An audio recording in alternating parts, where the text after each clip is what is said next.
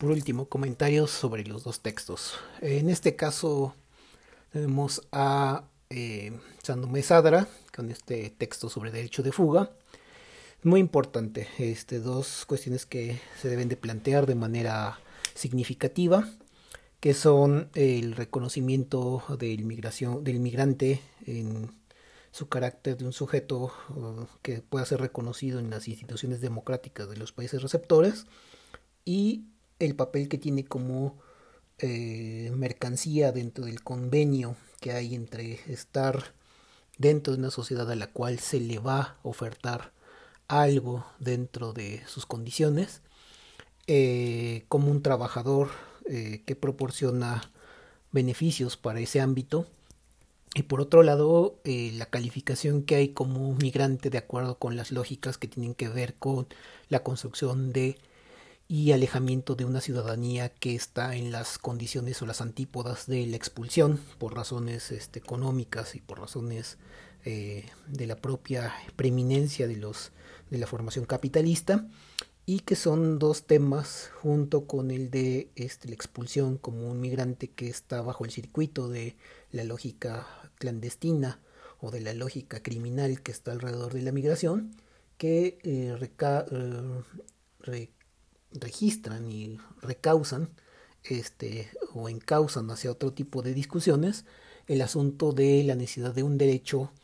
eh, que formule las condiciones del de, eh, capital desde un ámbito que para la teoría significa la autonomía y por el otro lado la subjetividad eh, en términos de con una construcción que tiene que ver con una liga comunitaria y con una liga familiar que está en el centro de, la, de gravedad de la condición. De tal manera que la familia y las condiciones de eh, por qué se migra y así, por qué la migración tiene las condiciones que tienen que ver con el enlazamiento y la construcción de nexos desde otro horizonte, en el horizonte mismo de un estado que lo recibe, pues señala y marca la necesidad de, pensar en la migración desde ese punto de vista, que son una característica normativa y que bien este, en este texto Mesádara pues eh, se esfuerza por llamar la atención hacia este giro en esta orientación que es un paradigma distinto a la de la subsunción formal del trabajo en el capital, donde el sujeto solamente es una mercancía y es una mercancía que no tiene un valor crítico de subjetividad, es decir, no puede proponer, no puede más que ser un operatario dentro de un, de una, de un output de resultados en términos de producción y su papel es simplemente ese.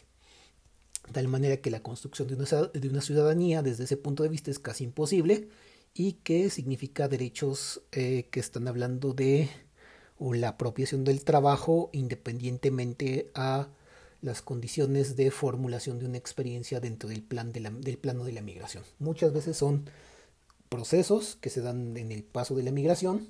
En el paso de la migración me refiero al proceso de, migrar desde una situación de precariedad hasta el, concurso ciudadano dentro de una capacidad este, política, ¿no? que tiene otras condiciones.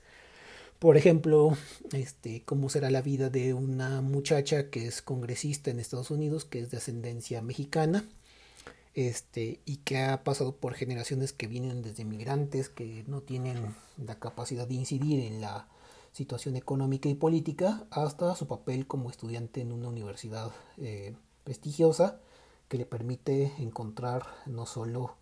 un papel dentro de la política, sino ser parte de un aparato burocrático que tiene que ver con la formación del propio gobierno. Un ejemplo, ¿no? O de las cientos de miles de familias que están varadas en una frontera y que no tienen capacidad eh, para hacer otro tipo de, procesos. Eh, por otro lado, el libro de Planetas de Ciudades Miserias de Mike Davis. Acá un diagnóstico, ¿no? Un diagnóstico de la pobreza y de la desigualdad, que es lo que formula en sentido radical los procesos de financiarización que ya habíamos visto con lo de Saskia Sassen y cómo estos procesos de financiarización este, a lo largo de las décadas que van de la después de la Guerra Fría en las sociedades latinoamericanas, en las ciudades tercermundistas, genera eh, un planeta de ciudades miserias, una, una, una condición donde los habitantes de una ciudad se transforman en este, eh, agentes de la desigualdad Son gente que no está representada, que está buscando conseguir un espacio para vivir y que tiene ciertas condiciones. Y cómo la desigualdad es la definición este, que los unifica en términos de múltiples variables este, demográficas y geopolíticas que están estructurando dimensiones sobre las cuales habrá una definición de las tipologías de las ciudades eh, hiperdegradadas y que son esos espacios donde habita la pobreza, que están dedicadas las políticas nacionales en muchos tipos de, espectros de participación o en muchos tipos de espectros de entrarle al problema y que a final de cuentas es un problema que es parte de la agenda global, que es un tema sobre todo de, eh, desde el punto de vista de la urbanización, pero también tiene que ver con la seguridad y con la condición de la soberanía en términos más amplios desde este punto de vista. Entonces son dos textos que son, si bien forman parte de una, de una conexión directa con lo que se ha venido discutiendo. Son formas que están haciendo un scope, viendo los landscapes más amplios, que son los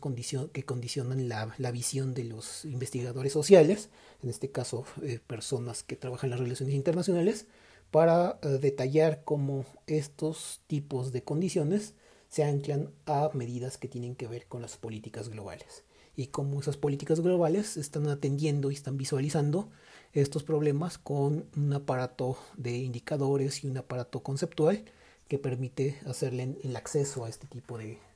de observaciones. Bueno,